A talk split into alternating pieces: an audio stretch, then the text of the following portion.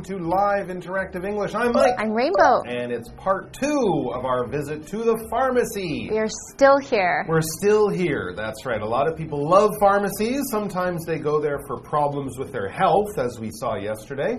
Other times people go there just to shop. I was in Korea a few years ago, and my wife spent probably a couple of hours over a few days. Oh my Probably a couple of hours at pharmacies. Amazing. You can get everything. I spent most of the time standing out front just drinking coffee. well, you know, Korea is the place of skincare, so she has to make sure she gets everything I was amazed. These pharmacies were some of the most popular stores in the shopping area. How much stuff did she Uh, buy? Oh, I don't even know. I think there was a whole extra suitcase Yep, coming yep, back with yep. us. And you mentioned that there's another country that you like to go to. Oh, I love or When you go there, you like to visit the pharmacies. Yes. What was that? So in Asia, you know, it's Korea and Japan, right? The places of beauty. In Okay. Europe, it's going to be France. Ah. So the French people have their special creams and, you know, Mm. special, they're not really like face masks, but they're just like special things, like emergency creams or like little like tips for your hair and stuff like that. And there are these, if you like go to France, you have to Google top things to get at the French pharmacy Hmm. because they're quite cheap and, you know, Things in Europe can be a bit expensive, but the things at pharmacies can be small, good gifts. Interesting. I feel like the best gifts are those local things that Mm-hmm. people don't know about, and then you give it to them that they can use. It's very Okay. practical, and it's just, ah, I love it. I love that feeling. I can also spend maybe not a few hours, but definitely like 45 minutes looking at the products and trying to read some of the labels and then Googling them. It's, it's an adventure. You should try it out when you go to a new country. Definitely. And of course, the other thing about the French pharmacies is they always have that green flashing cross Oh, yeah. front, which I always thought was weird. You'll be in a little French town, it'll look like something from, you know, 200 years ago, but there's a flashing electric green It just tells you sign. we're here. And the farm it's not a 7-Eleven, it's not something like a Yeah, convenience there's like store. no name. It's a pharmacy. Yeah. It's the only one that seems open In the town. It's easy to find, Yeah. so that's a good thing. So if you're looking for a pharmacy in France, it might be the easiest thing you Ah, could love it. find. And there's good stuff there too. Let's check out today's dialogue.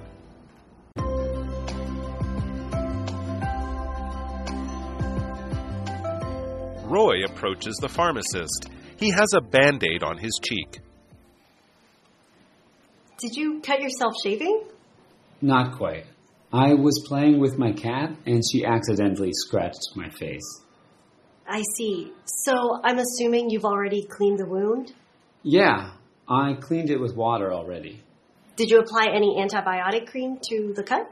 Actually, that's why I'm here to buy some antibiotic cream. Does the brand make a difference? Not really. Any over the counter antibiotic cream should be fine. There are a few different brands on the shelf right behind you.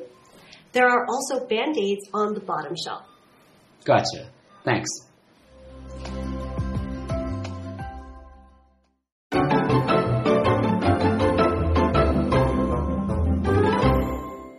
Right, so let's check out what is going on at the pharmacy today. Today's topic is asking about wound care. When we talk about wounds, this is something that happened that maybe you're bleeding, maybe it's very swollen, maybe there's a scar. You hurt yourself basically, and we have to care for that part. So, our main character today, Roy, hello, Roy again. Roy approaches the pharmacist. He has a band aid on his cheek. Did he get into a bar fight? Oh, what happened to Roy this time? Got slashed by a knife by the cars. Well, last time it was mosquitoes and he burned himself, and now apparently he's got a cut or something, some injury on his face. Roy, what are you doing man. now, Roy? Let's find out by getting into the dialogue. Did you cut yourself shaving? Oh, okay. Well, that's a good guess. That's the pharmacist seeing Roy, his accident prone customer, come in again. He's hurt himself. So that's a good guess. You've cut yourself on the face. Men, of course, shave. Uh, you know, every day or something like that. And yes, you can cut yourself shaving. That happens. But that's not the reason he's got this injury. Roy says, not quite. That's not quite what happened. You're close, though. Um, there was, you know, an injury, but not from shaving. He says, I was playing with my cat and she accidentally scratched Probably my just, like, face. Hit him over the face. It happens. It happens. This has actually happened to me. It happened to me one day Slapping in you. the morning before I had to come and film. Did you wear makeup to this cover it? Cut, you know, very thin little cut. But sometimes cats, especially baby kittens, Yeah, they'll just hit your they're face. just playing, they're just having fun, but they have very sharp claws, and so that's what happened to him. But it wasn't because It he was shaving. shaving. When you're shaving, you're using a blade of some kind, often a, a tool called a razor, and you're using soap and water to cut uh, hair off of your body right down to the skin. So we're not talking about, you know, cutting your hair with scissors. We're talking about cutting the hair off your arms or your legs or your face or something like that. Men often shave their faces. Women might shave their legs or something like that. I think uh, swimmers often shave, Shave everything. all their They body, and it takes time, and you got to be careful because you can cut your skin. But most people do it every day or you know a couple times uh, a month very safely. People like Nathan. It says Nathan shaves his head every week. I think I read that back in the old days, Michael Jordan used to shave his head every Every day. day. Yep, Yeah, he yep, used to yep, do that. yep. Take some time. Just be smooth in the water on the court. Now, if you're not getting a cut, it's just a little bit. Like Mike said, you know, the cat, just a small one. We call it a scratch. A scratch is just you have a little bit of a line somewhere. It could be on your face, it could be on your car, it could be on your phone, but it's not really a big deal. It's just not so pretty. So if you sometimes you can get scratched, you know, by a key or something, or, you know, by a, a paper cut, something small. Adam's one year old scratched him near his eye. So, you know, small hands, but just a little bit, not too big of a deal, but it's called a small scratch. Okay, so the pharmacist says, I see. So I'm assuming you've already cleaned the wound. Like, did you wash it? Did you just put a band aid on it and come over here? What's going on? Yeah. When you assume, you're basically making a guess, but you feel quite confident that you're right You're about sure. your guess. Mm-hmm. Okay, so if someone comes in and it's raining outside and they're all wet, you might say, "Oh, so I assume you forgot your umbrella at home." And they might say, "No, no, it wasn't that. I was attacked by an elephant that blew water all over me." Oh, that's not what I would have assumed. I wouldn't have guessed and been quite confident that you were attacked by an elephant. So when you assume, you're basically making a guess that you feel Is pretty right. sure about. It's not kind of like, I don't know. You think you know. You think you know, I should say. For example, I assumed you'd have to work, so I didn't invite you to my party. I know you work in a, in a restaurant and Saturday nights are busy. My party's Saturday. I assumed you were working. I didn't know you had the day off, but I made the best guess, I thought. Roy says, Yeah, I cleaned it with water already. Yeah, okay. that's right. It's okay. It's normal. You just But wash it a bit. He didn't say soap and water. He said just water. I mean, that's better than nothing, Yeah. but really soap or something Yeah. To help, you know, kill off any bacteria would be good. And that's what the pharmacist is thinking too. Did you apply any antibiotic cream to the cut? Hmm. Well, remember, Roy bought antibiotics, so I wonder why he's back here again. Maybe those are the wrong antibiotics. I don't Hmm, know. Possibly, who knows? But there is something called cat scratch fever.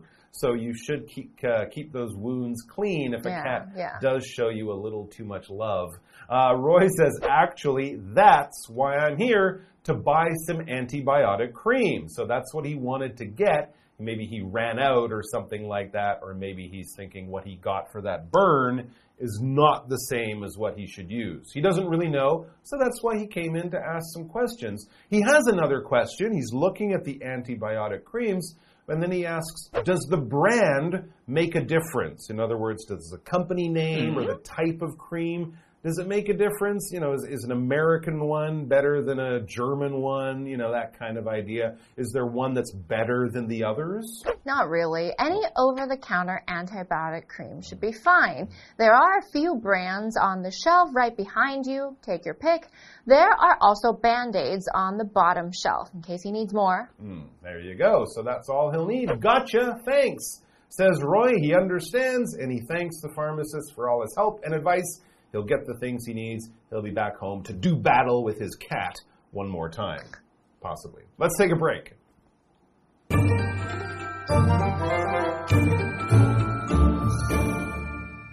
Hello，大家好，我是 Hanny。 我们今天继续来看关于药局英语的两段对话。那第三段对话是关于伤口照护。Roy 走向药剂师，他脸上啊有贴着 OK 绷。那么药剂师就问他是不是刮胡子的时候刮伤自己了。老师们也在猜说，诶，他会不会是被刀子割伤脸，然后可能会留下疤痕之类的？这时候老师用到 slash 这个字，S L A S H，slash 可以用来表达像是用刀或是其他利器来劈呀、砍或是划。那么 scar，S C A R，scar 可以表示疤痕或是伤疤。Mike 老师则用到 accident prone 来描述 Roy 这个字跟 P R O N E prone 可以表达有什么倾向的，或是易于什么什么的。前面常常会接名词来拼成复合形容词，所以 accident prone 就是描述可能通常是因为笨拙而容易出事故的，易遭到意外的。还有像如果你说 injury prone，则是表达易受伤的。那么 Roy 解释说啊，他是在跟猫玩的时候，猫不小心抓伤他的脸，那他有用水清洗过伤口，想要买一些抗生素药膏。他就问药剂师品牌是否有差别，药剂师说其实没有啦，任何非处方的抗生素药膏应该都可以。好，单字 shave 它表示刮胡子或是剃毛的意思。Mike 老师讲解时他提到 razor 表示刮胡刀或是剃刀，那这时候他也用到 blade b l a d e blade 就表示刀片。再来看 scratch，它是动词，表示抓伤或者是瘙痒那个瘙。还有 assume 表示假定、假设或是以为。那这边一个重点，我们进入文法时间。好，我们来看这个重点是 apply 的不同意思与用法。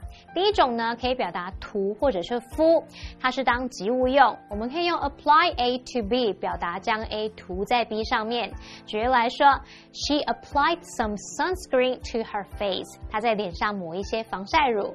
第二个呢是用 apply 表达应用、运用，是做及物用。我们用 apply A to B 可以表达把 A 将 A 运用在 B 上面。像老师可能会对同学说，try to apply what you've learned to this project，试着将你所学到的运用在这份报告上。在第三个，我们可以用 apply 来表达适用，这时候是不及物用法，我们就常常用 apply to 加名词去表达适用于某人或某事物。例如，the rules apply to everyone in this company，这些规则适用于全公司的人。介绍课文中。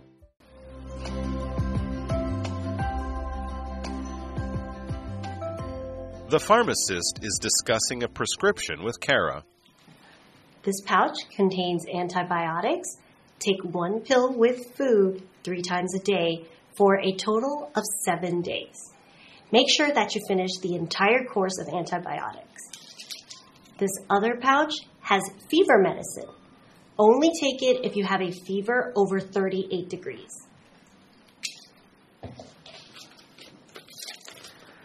Are there any side effects? Some people experience an upset stomach when taking antibiotics, but this side effect is usually mild and should pass once a course of antibiotics has been finished. If you notice any signs of an allergic reaction, like itchy skin, throat tightness, or wheezing, contact your doctor.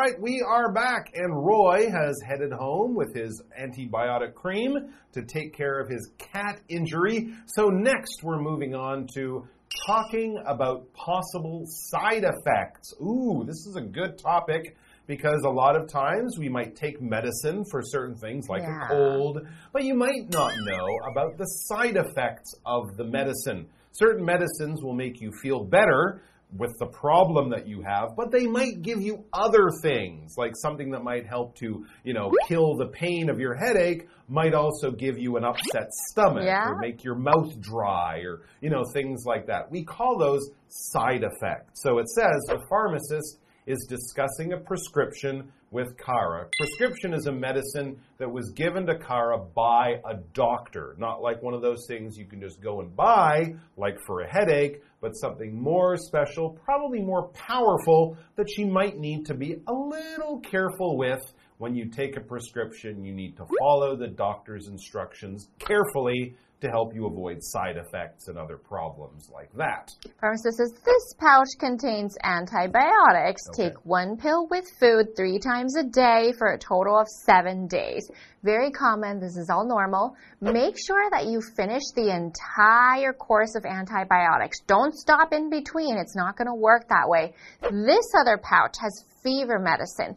Only take it if you have a fever over 38 degrees. So don't take it every day. Measure your temperature. If it's high and you have 38 degrees fever, then you can take it. Mm, Two there you- pouches. there you go. All right. Important things to remember. They'll write those down, and you need to follow the doctor's instructions. Even if you feel better, you should still continue to take the medicine as long as the doctor tells Yeah, you. there's a cycle. there could be problems if you don't. So that's all fine. Kara understands everything and it's all written there too. So if she has any questions, she can read the instructions. But she does have one other question. Are there any side effects? Good question. This is the thing I was talking about. If I take the medicine, that's all fine. Will I notice some other things with my body that I shouldn't worry about because it's just a side effect? So she just wants to know exactly what to expect once she starts taking the medicine. And this is a very good question It to is. ask your doctor anytime, just so you don't have to come back being very worried. Hmm. Some people experience an upset stomach when taking antibiotics, but this side effect is usually mild and should pass once a course of antibiotics has been finished. Okay. If you notice any signs of an allergic reaction, like itchy skin, throat tightness, or wheezing, which is can't breathe, contact your doctor. So oh. basically, there are normal side effects. So that's why people say you should take food first before taking your medicine because it could be very strong on your stomach. But if it's too serious, I can't help you, you should go to that doctor. So what we're saying is when the symptoms or the side effects are mild, that means the opposite of severe. Remember, we learned that severe is very serious, very strong. Mild is just a little bit. It could be uncomfortable, but it's not too bad, and you're not rushing to the emergency room. So mild is small, severe is huge and awful. I have a mild headache, but I'm not too worried about it. It's like I don't have to go home yet, but I'm a bit fuzzy, so might take me a bit of time to respond to you, but I'm okay. And I really hope that Kara's symptoms and her illness is going to get more and more mild as well. I hope she gets better without having to see the doctor. Absolutely. I'm sure she will as long as she follows the, that doctor's instructions. I bet you she'll be healthy for a while after this, too. So good luck to her. Good luck to you guys. And we'll see you back here sometime very soon. Until then, be well. All the best health to you and your loved ones, and take care. Bye bye. Bye. 好，在第四段对话里，药剂师啊正在跟 Kara 讨论处方药。他告诉 Kara，其中一个小袋里面含有抗生素，提醒他一定要吃完这个完整整个疗程的抗生素才可以哦。另外一袋则有退烧药，只有在发烧超过三十八度时再服用。那么 Kara 就问说有没有任何副作用？药剂师说，有些人啊吃抗生素的时候会肚子不舒服，但这种副作用通常很轻微，一旦疗程结束后就会消失。那如果有有任何过敏反应的迹象，就得联系他的医生了。好，来看单字 mild，它是形容轻微的或是温和的。那文中的 side effect 就是指副作用。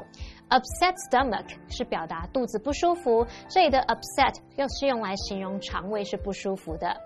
Rainbow 老师则用到 uncomfortable，在 comfortable 前面加上否定字首 un，就会变成不自在的、不舒服的，是个形容词。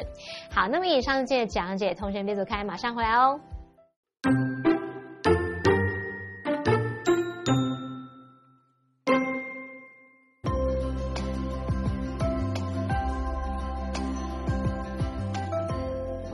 Approaches the pharmacist. He has a band aid on his cheek. Did you cut yourself shaving? Not quite. I was playing with my cat and she accidentally scratched my face. I see. So I'm assuming you've already cleaned the wound? Yeah, I cleaned it with water already. Did you apply any antibiotic cream to the cut? Actually, that's why I'm here. to buy some antibiotic cream. Does the brand make a difference? Not really. Any over the counter antibiotic cream should be fine. There are a few different brands on the shelf right behind you. There are also band aids on the bottom shelf. Gotcha. Thanks.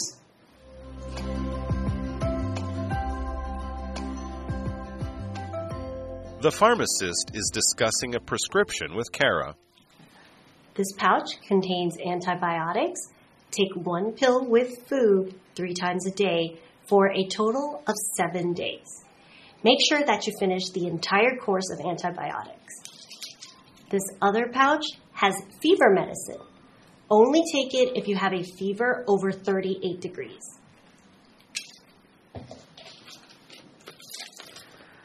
Are there any side effects?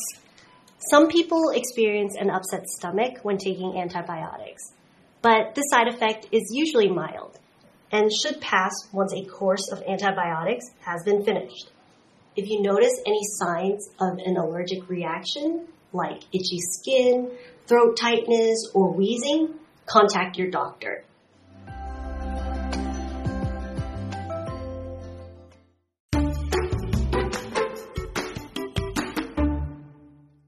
The Donghai International Art Festival is held between September and October. The main goal of this festival is to encourage interactions between artists from abroad and in Taiwan. It also welcomes participation from the local shops. There will be events in which 100 visitors will be invited to participate in DIY art projects. These events are meant to promote growth in the district and to draw in more crowds. The Tonghai International Art Festival has become the highlight of the year for the shopping district. The festival organizers worked hard to enlist local street artists to perform. There were fashion shows featuring models dressed up in different costumes that represented some of the local shops. The visitors also got a chance to make their own pieces of art. People who have gone to the festival in the past enjoyed escaping from everyday life and experiencing the lively artistic atmosphere. During the festival period, between September and October, the DIY event is held every Saturday and Sunday. People can try making their own handicrafts in various shops.